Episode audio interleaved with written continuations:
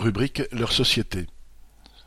Plan Macron, investissement public et dividendes privés.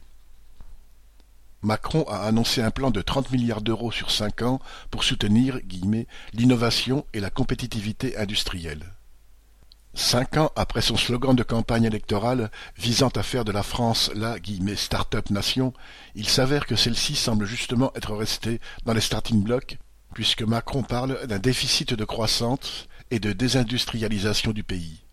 Mais, peu avare de slogan, il promet cette fois de faire de la France une grande nation d'innovation, par un plan d'investissement massif dans l'automobile électrique, la décarbonation, les transports du futur ou encore l'énergie nucléaire. À vrai dire, les tenants du capitalisme ne cessent de répéter que les profits d'aujourd'hui font l'investissement de demain.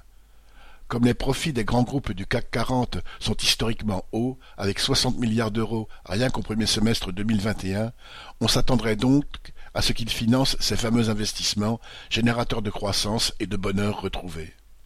Mais non, les 30 milliards d'investissements promis en cinq ans ne proviendront pas du privé, mais de l'argent public car justement les profits d'aujourd'hui vont surtout aux dividendes d'aujourd'hui, et les capitalistes n'ont aucune envie d'immobiliser leurs capitaux en vue d'une rentabilité hypothétique et à long terme. À vrai dire, si les capitalistes sont capables de mettre la main à la poche, ce n'est pas pour débourser, mais pour encaisser une grande partie de ces trente milliards qui s'ajoutent à la longue liste des cadeaux et subventions en tout genre que l'État leur déverse généreusement sous les prétextes les plus variés depuis des décennies. En économie comme en politique, décidément, l'innovation n'est pas le fort des capitalistes et de leurs serviteurs. Christian Bernac